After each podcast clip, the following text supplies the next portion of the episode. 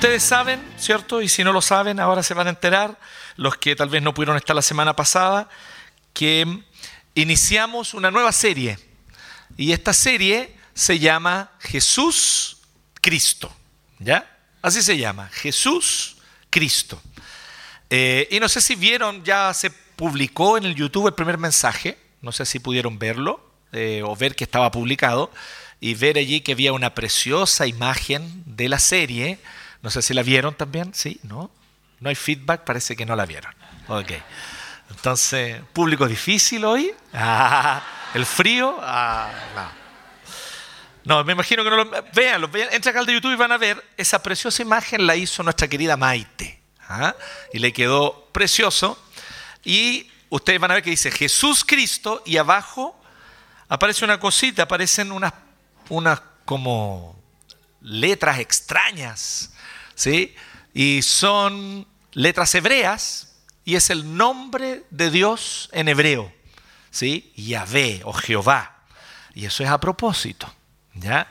Porque Jesús, el Cristo, es Dios, el Dios verdadero.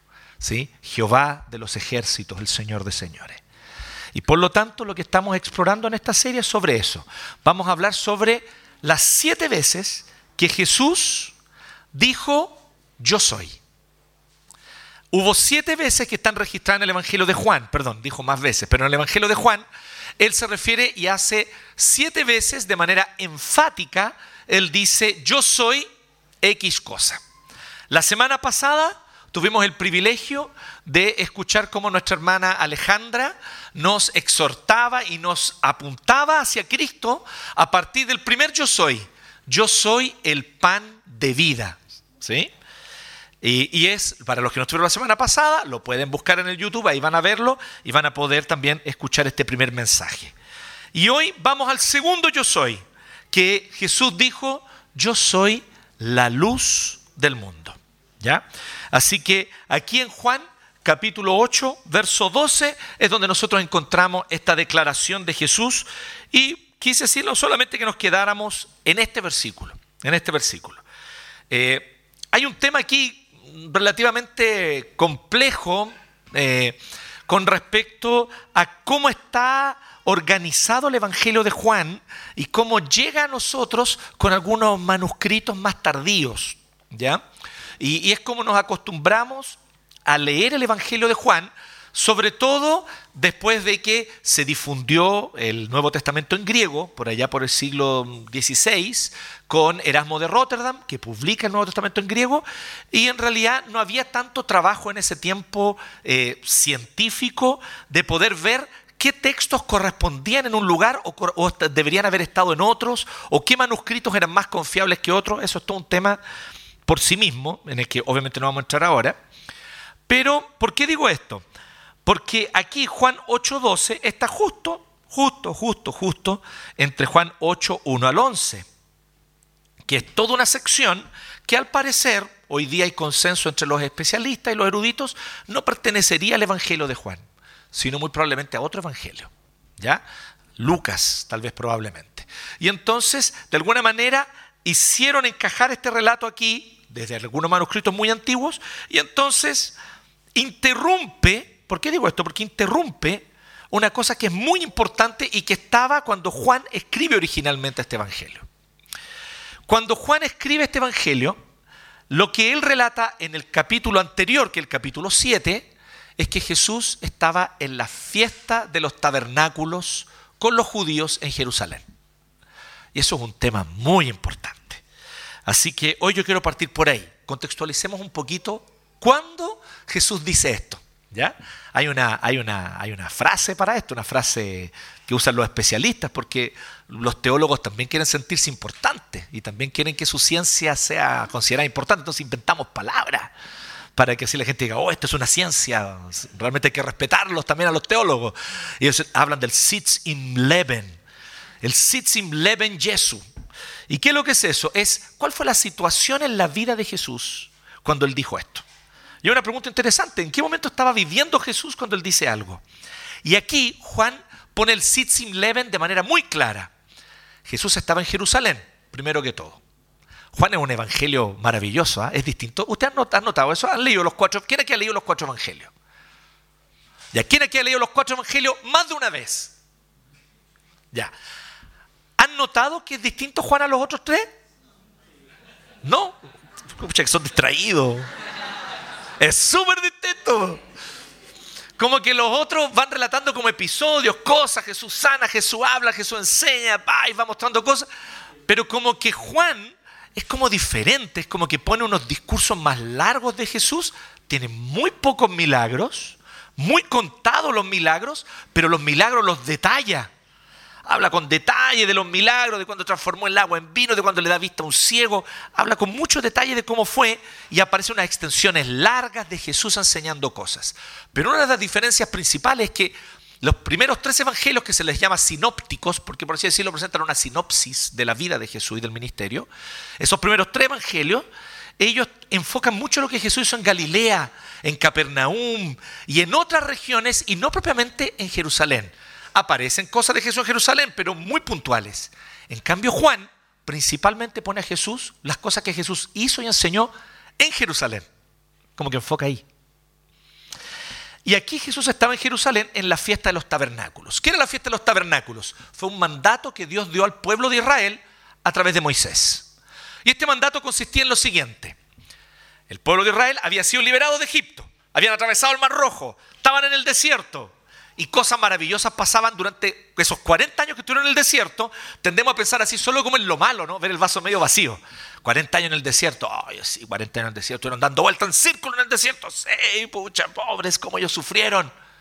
Y pensamos nosotros en cómo fue un sufrimiento y el dolor y todo lo malo de estar 40 años en el desierto, pero se nos olvidan cosas importantes. Fueron 40 años en el desierto en el que no tuvieron que cambiarse de ropa porque la ropa no se gastaba. Que esto es mucho decir cuando hablamos de ropa que es 100% orgánica sin mezcla de poliéster. ¿Me siguen o no? ¿Sí? No, estoy dando un dato técnico aquí. ¿Sí? Entonces, obviamente, la ropa tendía a durar menos, a echarse a perder, más fácil, pero les duró la ropa 40 años.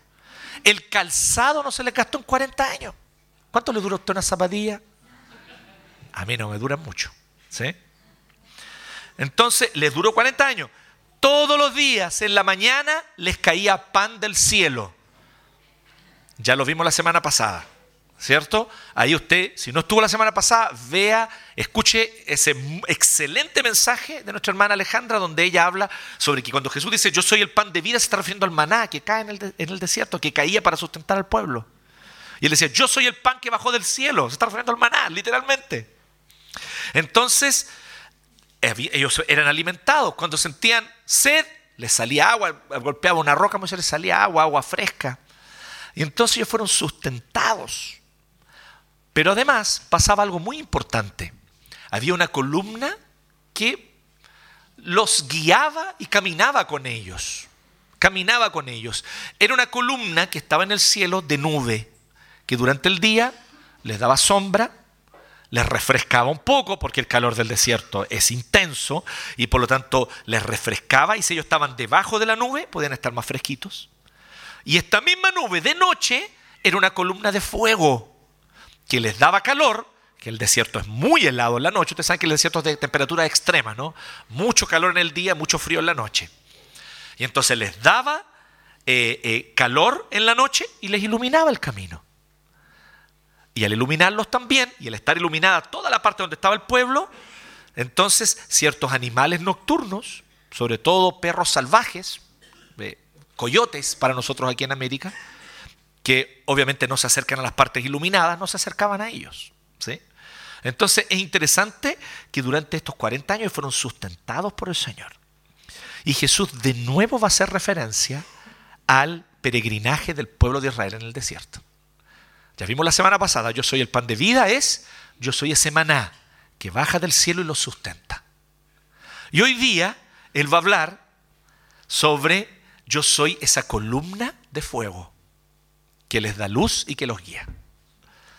Esto es muy interesante porque en la fiesta de los tabernáculos, como les decía, era una orden de Moisés donde una vez al año los hebreos, los judíos, tenían que vivir en carpas, salir de sus casas y vivir en carpas por una semana, por ocho días. ¿Conocen la fiesta de los tabernáculos? ¿La han visto alguna vez? La comunidad judía aquí en Santiago no es muy grande en realidad, es, pequeña y no es muy visible.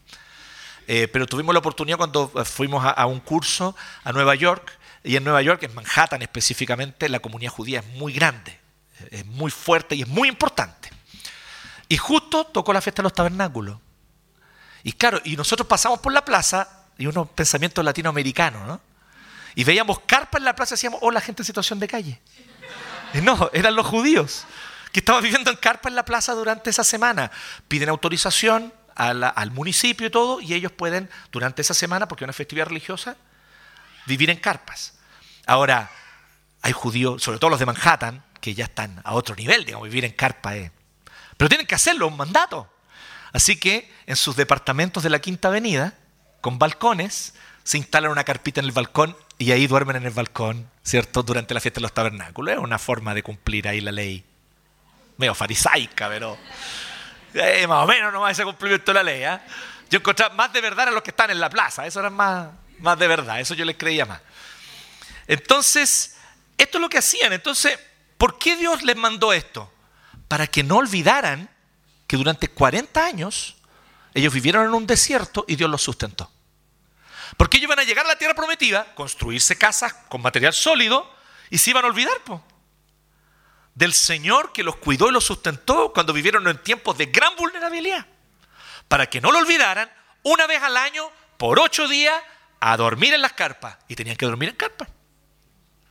Y tenían que cumplir esta ley. Y Jesús estaba allí en Jerusalén en ese momento. Entonces imagínense Jerusalén, las calles, los, lugares públicos llenos de carpas llenos de carpas y la gente allí. Y Jesús dice varias cosas importantes que están ahí en el capítulo anterior, ustedes lo pueden ver en el capítulo 7. Pero entonces, esta fiesta había acabado de terminar, recién. Voy a decir algo súper obvio. ¿Y qué hacían al terminar la fiesta de los tabernáculos?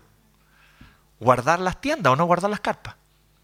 Y ahora vamos a guardar. Y sacaban, sacaban, los, no sé cómo se llaman, pero esos palos para parar la, la, la carpa. Y los sacaban y venían y ponían entonces y juntaban la tela con la que hacían la carpa y empezaban a desarmar. Entonces imaginémonos que muy probablemente estaban en eso los judíos de Jerusalén, desarmando las tiendas, guardando todas las cosas, los palos, guardando las telas, estaban en eso, cuando Jesús les dice, yo soy la columna de fuego, que si ustedes me siguen, van a hallar vida eterna. ¿No les parece interesante? Vemos como el contexto le da otro carácter, ¿o no? No es simplemente, oh sí, yo soy la luz del mundo, es mi pequeña luz, yo la haré brillar. Es como más profundo que eso, que es un lindo cántico a todo esto, está bien. Si se lo aprendió en la escuela dominical, aprendió buena cosa porque es una linda canción. Pero va más profundo que eso. Eh, eh, lo que Jesús está diciendo en este momento, diciendo, yo soy la luz. Pero aquí Él dice algo, eso sí que es un poquito escandaloso. Porque no dice, yo soy la luz de ustedes, los hebreos, los judíos, el pueblo del Señor. Que dice, yo soy la luz de... Eso no les debe haber gustado mucho. Eso no les debe haber gustado mucho a los que eran más nacionalistas, ¿no? ¿Cómo que la luz del mundo? Si el Señor es la luz de los hebreos, de nosotros, a nosotros nos dio una columna de fuego. No a los amonitas, no a los edomitas, no a los amorreos, a nosotros. Pero ahora el Señor está diciendo, no, llegó el momento y este momento se ha demorado, pero ahora es el momento de que la columna de fuego que guía la vida sea conocida por todas las naciones. Así que este versículo en el cual enfocamos hoy día, Jesús nos dice y nos transmite tres cosas que yo quiero simplemente decir y reafirmar en base a lo que acabamos de, de exponer. Lo primero que Jesús está diciendo, muy claro, yo soy Dios. Eso es lo que Jesús está diciendo. Jesús está diciendo, yo soy Dios. Y lo está diciendo de manera muy clara. Lo dice por lo menos de dos formas muy claras aquí. Primero, Él usa el mismo nombre sagrado, el nombre sagrado y único de Yahvé, Jehová el Señor el Dios verdadero. Y usando ese nombre se lo adjudica a sí mismo. Yo soy. Cuando Moisés Dios lo llama, cuando a Moisés Dios lo llama y él está en la zarza, en ardiente, se le aparece Dios. Conocemos ese episodio. Él le dice, ¿qué voy a decir? ¿Quién me está hablando? ¿Quién me llamó? ¿Cuál es el nombre del Dios? Entonces el Señor le dice, yo soy el que soy. Así que diles que yo soy, te envió. Este es el nombre propio de Dios. Yahvé, Jehová, el nombre del único Dios verdadero, el que creó el mundo, que creó el universo. Y Él está diciendo aquí que Él es el yo soy.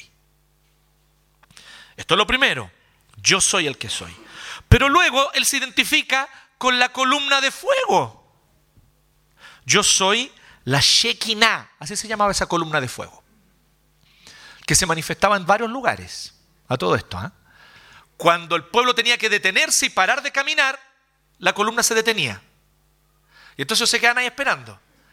Armen sus carpas, todos armaban las carpas.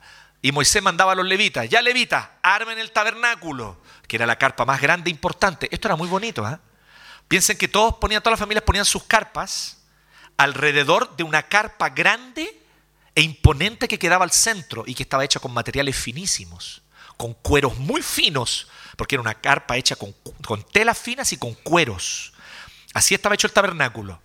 Si usted era un, vamos a suponer, un beduino del desierto, imagínese, ¿tienen imaginación? No?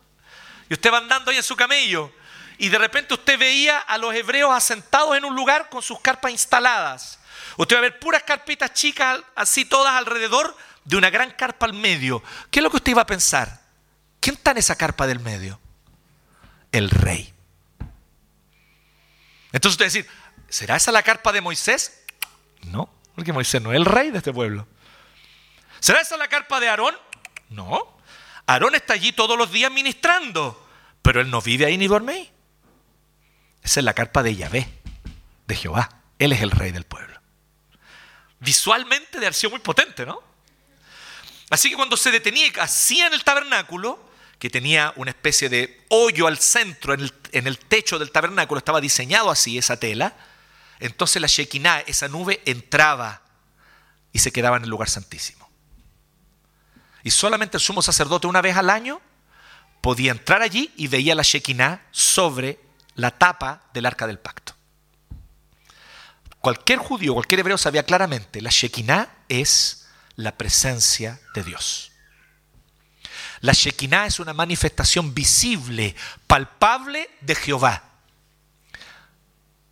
Y desde la Shekinah incluso Dios a veces habló. Y cuando habló, al pueblo le daba terror, porque se escuchaba como fuertes trompetas y sonidos de trueno, y la gente temblaba y le decía, por favor, Moisés, no hable, nosotros no queremos hablar con él. Anda tú y habla tú con él, porque su voz es muy terrible. Entonces, Dios se manifestaba en la Shekinah. Ojo con esto que es también ese fuego que estaba en la zarza y no la consumía cuando llamó a Moisés. Entonces, todo esto está diciendo Jesús que Él es. O sea, cualquier judío promedio, educado en la sinagoga, en la escuela sabática, no dominical, sabática, sabatical, cualquier judío iba a ver, iba a escuchar lo que Jesús está diciendo y iba a entender, este gallo está diciendo que Él es la Shekinah. O sea, Él está diciendo que Él es la manifestación visible y palpable de Dios. Sí, queridos, eso Jesús está diciendo. Yo soy el Dios verdadero, dice Jesús. ¿Cree usted eso? ¿Cree usted que Jesús de Nazaret no fue un hombre común, sino que siendo verdadero hombre es también verdadero Dios? el único Dios verdadero? Por supuesto que sí. Dígalo, declárelo, créalo y no tenga ningún temor de decir, Jesús es Jehová de los ejércitos. Jesús es el Señor que creó el mundo. En seis días lo creó con su palabra y con su poder y su palabra lo sustenta. Él es Dios, con todas sus letras y con las demás mayúsculas que usted le pueda escribir. Nada de ponerle a Jesús con D minúscula. ¿Sí? como los arrianos, herejes del siglo IV, que sobreviven todavía y llegan de a dos a golpearle la puerta de la casa en la mañana y a venderle la atalaya. Herejes no creen y no entienden algo fundamental para ser salvo, que Jesús es Dios. Aquí es muy importante tener muy claros los límites. podemos respetar su moralidad, podemos respetar su capacidad de aprender versículos de memoria, porque pucha que se aprenden versículos de memoria, más que ustedes. Ahí nomás la dejo. Pero que son herejes, son herejes. Y mientras no reconozcan que Jesús es Dios, no hay salvación para ellos. No hay salvación para ellos. Por eso, haga lo que yo tantas veces hice hasta que dejaron de pasar por la casa de, bueno, de mi mamá ahora, porque era mi casa en ese tiempo. Cada vez que venían y tocaban el timbre, miraba por la, por la cortina, oh, solo te de Jehová. Y yo agarraba mi Biblia. Y ahí iba y empezaba a conversar con ellos. Y mi punto principal era mostrarles que Jesús es Dios. Jesús es Dios. Es fundamental mostrar esto. Hasta que llegaba, porque siempre va uno como más novato con otro más con más experiencia. ¿Se han fijado en eso? Está todo perfectamente diseñado. Entonces el que tiene más experiencia se lleva al más joven, porque cuando los cacha que tambalean, vamos, vámonos. Hágalos tambalear nomás, que duden de esa herejía en la cual ellos lamentablemente han creído. Lo importante es esto. Él habla de sí mismo que es la Shekinah. Y como decía, Él es Dios. Y como Dios, aquí es donde viene lo importante. Él es Dios de todo. De toda la vida. De toda la creación. De todas las naciones. De todo el universo. Así que ahora Jesús está diciendo, yo soy la luz del mundo. La Shekinah era la manifestación, la autorrevelación de Dios al pueblo hebreo de manera visible y palpable. Y esta manifestación ahora, Jesús está diciendo, está lista para salir a todas las naciones. Este es el tiempo. Ya se cumplió el tiempo en el cual ustedes debían haberme proclamado entre las naciones y no lo hicieron. Vamos a ver eso más adelante. ¿ah? Cuando Jesús dice, yo soy la vid verdadera, Jesús ahí le dice a los judíos una cosa muy potente. Les dice que Él es el Dios verdadero, ciertamente, y que los que están en Él son parte del pueblo del Señor. Y entonces Él dice así, aquellos de ustedes que no creen en mí y que no llevan fruto, son cortados y echados al fuego. Ese momento en el que, en el que Jesús declara palabras de juicio hacia los judíos. No, chiquillos, ya no basta más con ser hijo de Abraham, descendiente de Abraham, llevar sangre judía. Si usted no cree que Jesús de Nazaret es el Mesías, no hay salvación. Usted no es parte del pueblo. Usted es cortado del pueblo. Es potente esto. Entonces ya el tiempo viene y Jesús está diciendo, yo soy la luz del mundo. Ahora esta Shekinah se va a manifestar a todas las personas de todas las naciones. En segundo lugar, lo segundo que Jesús está diciendo, primero, yo soy Dios. En segundo lugar, síganme. Síganme. Era lo que había que hacer con la Shekinah.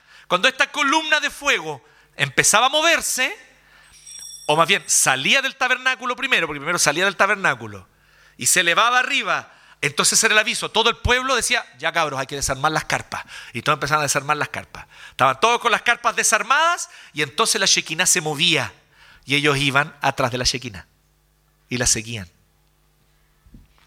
Jesús está diciendo literalmente eso. Él dice, el que me sigue no andará en oscuridad. Debe haber sido algo bien potente estar bajo la luz de la columna de fuego en el desierto, ¿o no? ¿No lo creen ustedes? Porque el desierto es un lugar oscuro, hermanos. Oscuro.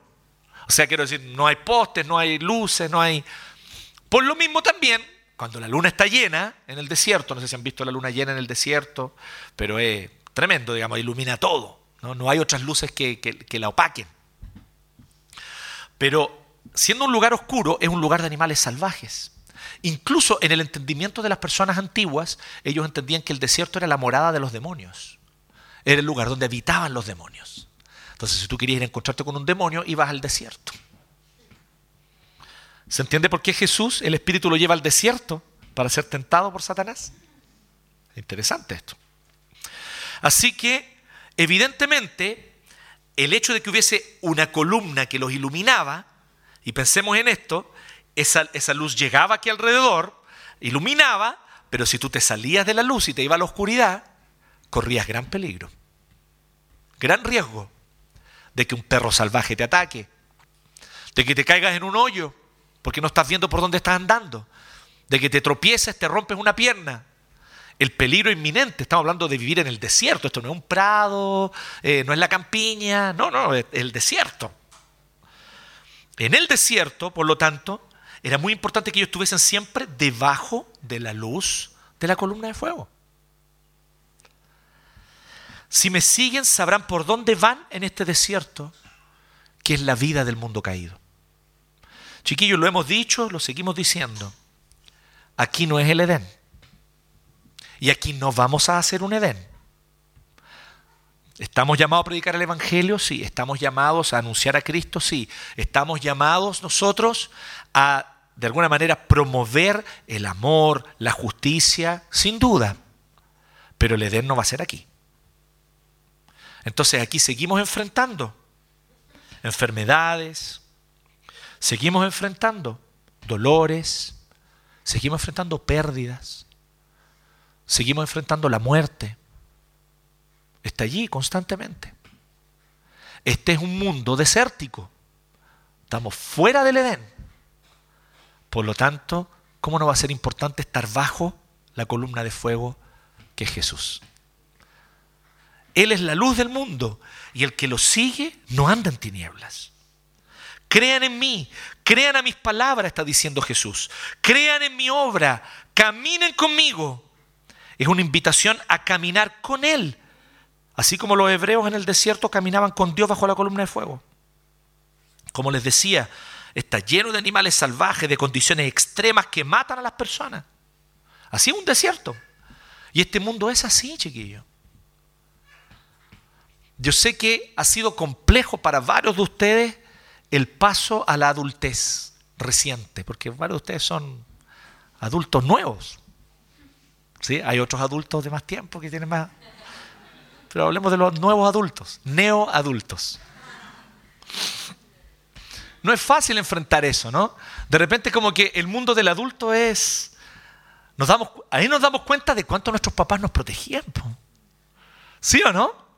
de cuántas cosas ellos nos cuidaban, nos guardaban. Pero de repente hay que pagar cuenta. Hay cosas que nosotros no medimos. ¿ah? Mire, el otro día alguien me dijo, esto ni siquiera yo lo había pensado, un hermano dijo, pastor, nosotros queremos tanto tener un templo, tenemos claro lo que cuesta mantenerlo. Una buena pregunta que nos tenemos que hacerlo de iglesia uno, ¿no? ¿Sí o no? ¿Queremos ser una iglesia adulta? Bueno, ¿usted sabe lo que cuesta mantener un templo? ¿Sí? Tenemos que hacer turnos, venir a hacer el aseo, limpiarlo, mantenerlo, cuidarlo. Son cosas que hoy día no nos preocupamos mucho, ¿no? Sí, llegamos una hora antes a armar, ya, sí, pero lo otro es 24-7, no hemos llegado una hora antes. Entonces, cuando nosotros pensamos en lo que implica realmente las responsabilidades, que esto es lo interesante, las responsabilidades vienen consigo también con una conciencia de que el mundo no es un lugar tan fácil para vivir.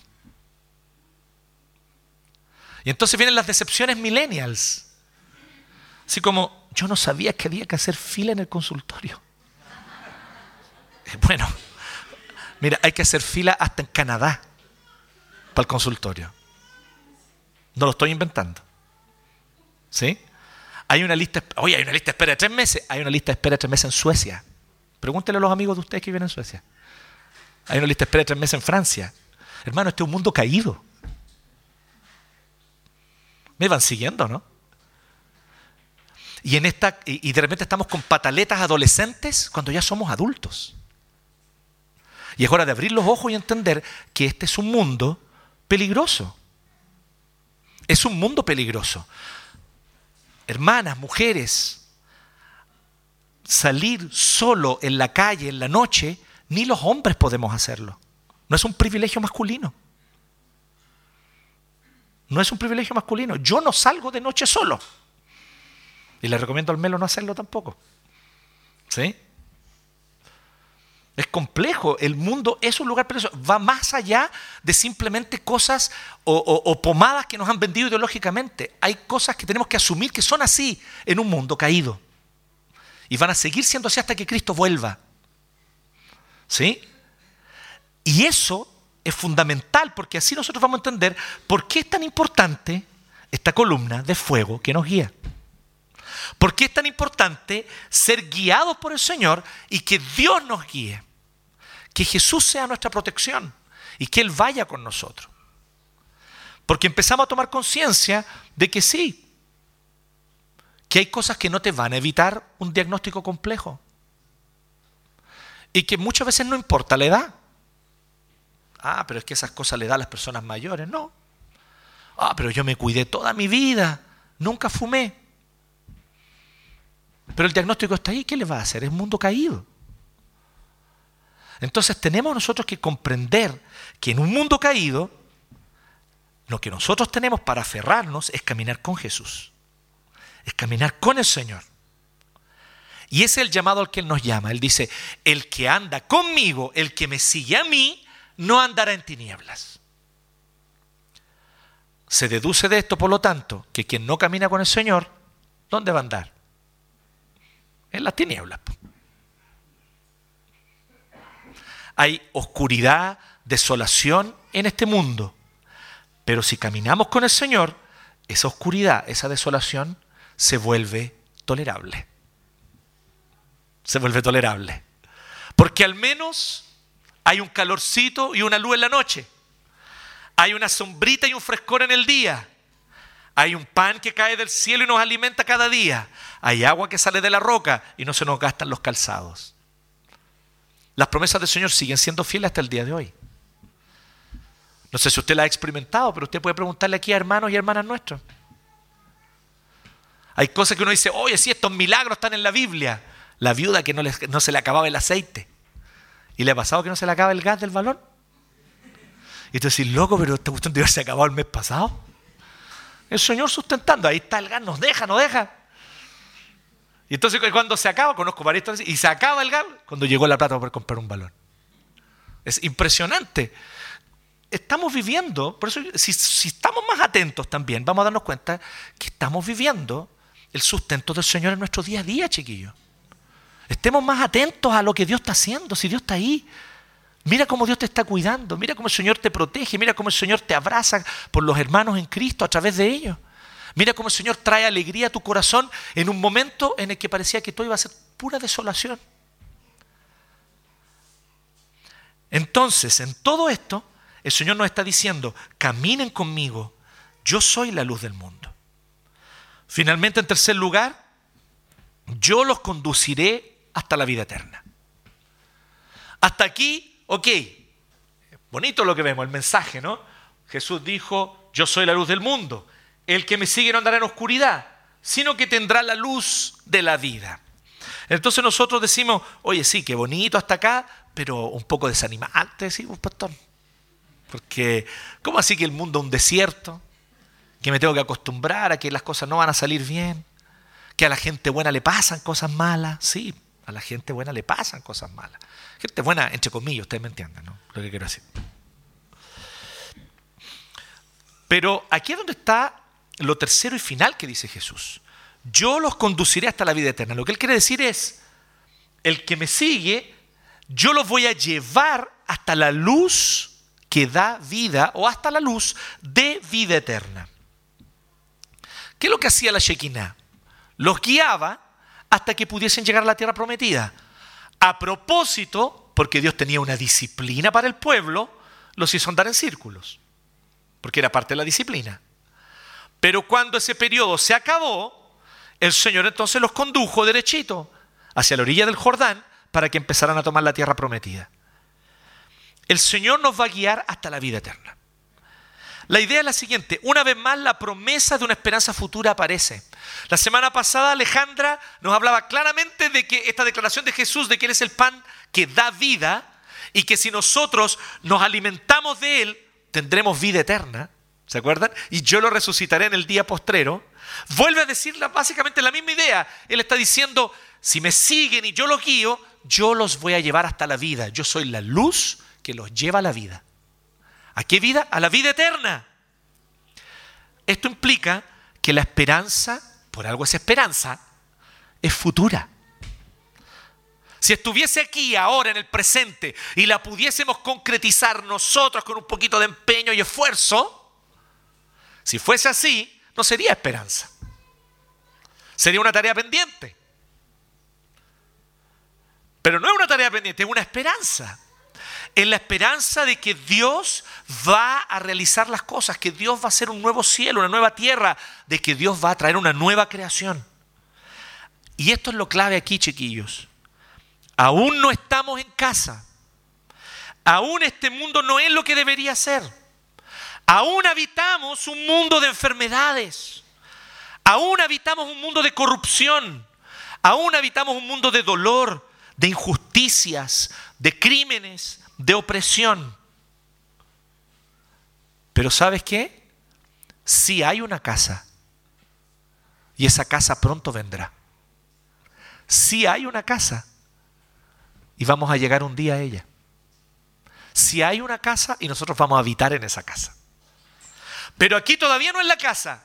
Aquí el momento de vivir, tal vez, pongámoslo así, en tabernáculos, en tiendas recordando que todavía no es el momento, que no es aquí la esperanza. La nueva creación es la tierra prometida que vendrá. Cuando las cosas, chiquillos, no sean como anhelamos, cuando las cosas salgan mal, recordemos que nuestro hogar definitivo no es aquí. De verdad que eso ayuda. Recuerda que tu hogar definitivo no es aquí. estemos con las maletas listas. Las maletas del corazón, no sé si me entienden. No estoy diciendo que tenga las cosas en maleta en su casa, literalmente. Es importante aclarar esto porque puede ser que alguno tome la instrucción de manera literal. Metafóricamente, tengamos las maletas listas. Vivamos con las maletas listas. Y esto es lo que yo te pregunto, ¿tú vives con las maletas listas?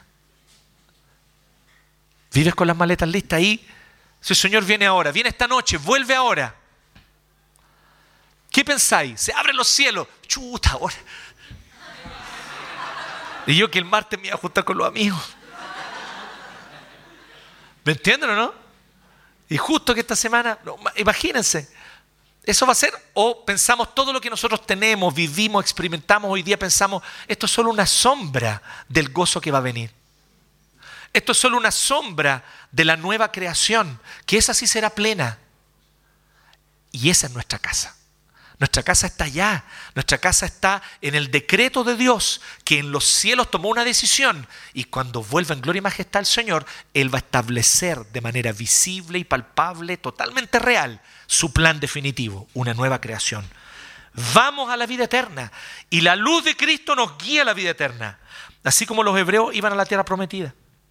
Así que mantengamos los ojos en el futuro que vendrá. Lo decía el otro día y quiero decirlo nuevamente, chiquillos. Vivamos el día de hoy como si Cristo viniera mañana. Piensa un poquito en eso. Mañana a las 8 de la mañana llega Jesús. Mañana, 8 de la mañana. No estoy profetizando. Esto está siendo grabado. Después van a decir, oye, el pastor dijo fecha para el retorno de Cristo. No estoy haciendo eso, ya es un ejemplo. ¿Ya? Es hipotético. supongamos que supiéramos, hoy Jesús viene mañana a las 8 de la mañana. Yo te pregunto ahora, ¿qué harías esta tarde al terminar este culto? ¿Cómo quieres tú que Jesús te encuentre? ¿A qué persona tú llamarías que ha estado retrasando y procrastinando todos estos meses para no llamarla? Y diría, esta es mi última oportunidad para decirle que la quiero, que lo perdono. ¿Han pensado en eso? No la ex, por favor. La ex no, eso no es de Dios. No la ex. Yo no estaba pensando en eso. Miren, voy a ser más concreto. Es difícil, ¿ah? es que con tanta neurodivergencia en esta iglesia hay que ser bien concreto, me estoy, me estoy empezando a dar cuenta. Partiendo por el pastor, digamos. Hay varios aquí que parte de nuestros problemas con la adultez es porque no hemos perdonado a nuestros papás. Y por eso tenemos problemas con nosotros ser adultos. ¿Me entienden lo que quiero decir? Ahí les doy un ejemplo concreto. Si Cristo viene mañana a las 8 de la mañana ¿No quisieras que el Señor te encuentre reconciliado? O que al menos hiciste tu parte, aunque a la otra parte no le importe. No sé, ¿me entienden? ¿A qué cosas tú le darías prioridad? Dime, ¿qué importancia tiene la plata que tenía en el banco si Jesús vuelve mañana a las 8 de la mañana? Y toda esta creación, porque eso dice la Biblia, va a ser consumida por el fuego. Porque Él va a ser un nuevo cielo, una nueva tierra. Todo esto que está aquí va a ser consumido por el fuego. Entonces, ¿va a importar tanto? Incluso, y, digo esto para bien y para mala, ¿va a importar tanto la tanta plata que tiene en el banco? O también, ¿va a importar tanto la poca plata que tienes? Viernes mañana a las 8 de la mañana es como el saldo me alcanza. El saldo alcanza, por fin, gracias Señor. Entonces, vivamos el día de hoy como si Cristo volviera mañana. Vivamos el día de hoy como si Cristo llegara mañana tempranito a las 6 de la mañana. Este es mi último día aquí. ¿Cuál es mi prioridad? ¿A quién voy a abrazar? ¿A quién le voy a decir que lo quiero? ¿A quién voy a perdonar? ¿A quién le voy a contar de Jesús? Porque es la última oportunidad que esa persona tiene para escuchar y arrepentirse. ¿Lo has pensado eso también? ¿A quién le voy a hablar de Jesús ahora? Porque no tengo más tiempo. Vivamos el día de hoy como si Cristo viniese mañana. Porque esa es la esperanza. Él es la luz que nos lleva a la vida. Él es la luz que nos trae la vida eterna cuando Él haga una nueva creación. Entonces, este es Jesús. Y qué potente, ¿o no? Qué maravilloso es nuestro Señor, ¿o no? Él es Dios. Él nos dice que estamos seguros si lo seguimos. Miren qué interesante esto. Estoy seguro. Si yo estoy siendo guiado por Jesús, estoy seguro. Y yo recuerdo que hace tiempo atrás había un testimonio, no sé si ustedes lo vieron en YouTube, de una persona que estaba con un cáncer terminal. Era un hombre, un cristiano. Y él filmó un video como un mensaje. Y él decía una cosa muy interesante. Él decía, yo sé que estos son mis últimos meses en el mundo. Y él iba a dejar a su esposa, a sus hijos, obviamente. Eh, eh, él, él iba a morir. Él sabía que eso era así. Pero todo esto me hace recordar, primero, que mi principal gozo, mi principal placer, mi principal deleite es Dios. Y también decía él que yo estoy en el lugar más seguro sobre la faz de la tierra.